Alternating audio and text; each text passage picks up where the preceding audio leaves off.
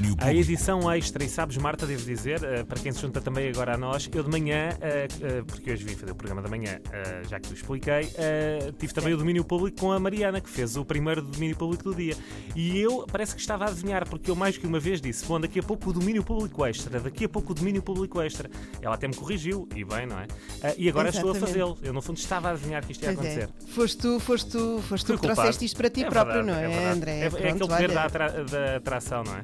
Exatamente, é isso mesmo. Assim também ficas com um bocadinho de cada pessoa de, de domínio público Ora, esta, e é esta sexta-feira. Vale, Marta, e é o que me vale, é... que seria o meu fim de semana sem isso. Vamos lá, Marta, conta Eu acredito que sim, é isso. Vamos lá, vamos lá então fechar a semana e olhar para o domínio público de amanhã, sábado. Vai ser uma edição rica em música nova e em coisas para fazer. Começo pelas coisas para fazer. Para a semana de quarta a domingo acontece a primeira edição do Festival MAP, Mostra de Artes e da Palavra. Tudo começa com a vontade do Alexandre Cortês, que poderão conhecer como músicos Rádio Macau, de pôr a palavra em diálogo com muitas artes. Primeiro nasceu a Associação A Palavra e agora nasce este festival.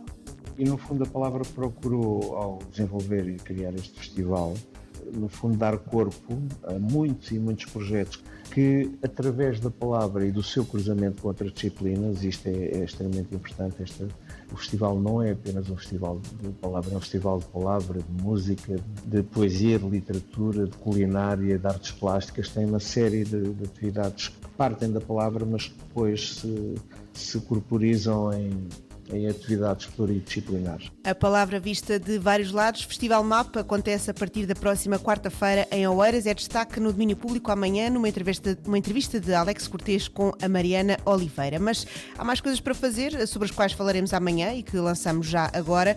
O Teatro Luís de Camões, o único do país exclusivamente dedicado a crianças e jovens, celebra três anos de atividade. Data assinalada com a estreia da peça Macbeth, onde o Teatro Pragas cruza o texto de Shakespeare com o mundo dos videojogos videojogos. A parte final da peça é passada a jogar videojogos feitos com base em personagens e momentos do texto de Shakespeare. Há, por exemplo, uma espécie de Mortal Kombat com a Lady Macbeth, versão mangá, videojogo, Pac-Man, Space Invaders e uma espécie de Mario Kart como personagem.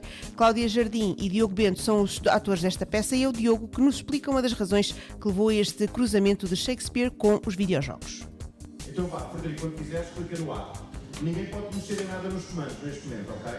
Há uma coisa no, no Macbeth que é a, coisa de o Macbeth potenciar o seu fim, ou seja, a partir do momento em que as bruxas chegam e dizem que ele vai ser rei, há uma coisa de querer saltar etapas e níveis à frente para ser rei, tal é a ganância de ocupar o trono. Portanto, de repente é mais ou menos como nos videojogos, querer chegar ao fim o mais depressa possível. E a partir daí começámos a brincar com o enredo e a fazer associações entre os jogos.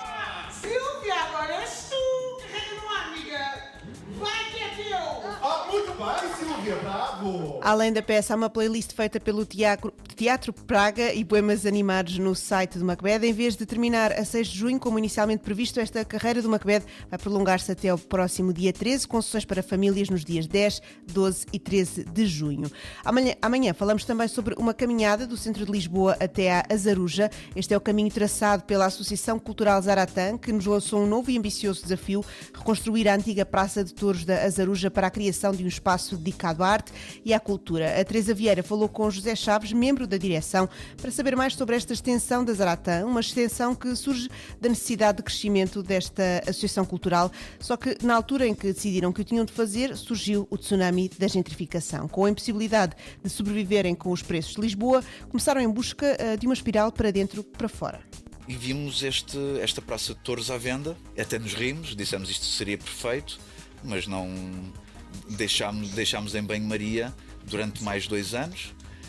Até que percebemos, não, nós eh, conseguimos fazer a Zaratan, porque a Zaratan também foi um trabalho de reconstrução completamente do it yourself, e percebemos, isto é impossível ser um do it yourself por causa da magnitude do espaço, mas eh, acreditamos com as ferramentas que aprendemos nestes, nestes últimos anos que conseguimos eh, fazer a recuperação. E depois, aquilo, estando naquela Praça de Touros, é, é, remonta-nos quase a, ao Stonehenge, passando pelos romanos, com, nas arenas de gladiadores. Não sei, há, há, um, há um referencial histórico que aquelas paredes têm e de construção humana de espaços de matança, mas também culturais, mas também de agregação, que nós percebemos não é isto e, e, e, para sermos loucos vamos ser loucos a sério.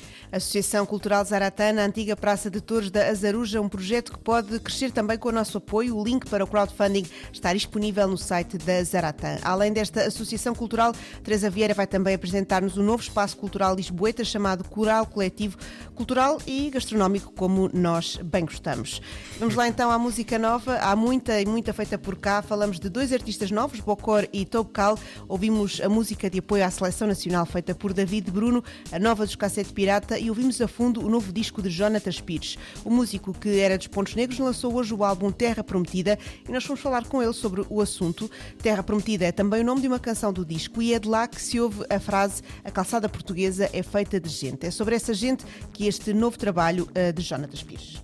Este disco é sobre pessoas. Uh, e, e, a inspiração principal são, são pessoas, são lugares, e quando falamos de que a calçada portuguesa também é feita de gente, é, é uma referência, por um lado, é, é, está ligado ao lugar, não é? Quem, quem conhece o Intendente uh, ou o Val da Moreira, que é aquilo que fala, uns lugares que são referenciados na canção, consegue entender aquilo que está a ser uhum. dito, mas também nós conseguimos entender aquela ideia de que para nós chegarmos onde, onde estamos hoje, coletivamente, houve muita gente que teve de ser espremida ou, ou até uh, comprimida, calcetada, martelada como, como as pedras da calçada. E então é essa, essa ideia, essa imagem de que uh, este disco serve para, para enaltecer uh, e de alguma forma para homenagear os, os milhares de anónimos que não estão assim tão distantes Terra Prometida, novo álbum de Jonathan Pires, acabadinho de sair esta sexta-feira em destaque amanhã no domínio público. O disco é apresentado ao vivo a 14 de junho em Lisboa, no Teatro Maria Matos, e no dia 18 do mesmo mês no auditório do CCOP, no Porto. Além de tudo isto, há ainda conversa com a artista Lídia Lantes, damos nota do novo projeto do nosso Pedro Terreiro, a Rádio IAE, e lançamos a Bienal de Design do Porto. Muita coisa para ouvir, portanto, entre a uma e as três da tarde de amanhã. Muito bem, Marta Rocha, beijinhos e bom beijinhos. fim de semana. Bom fim de semana, André. Domínio Público.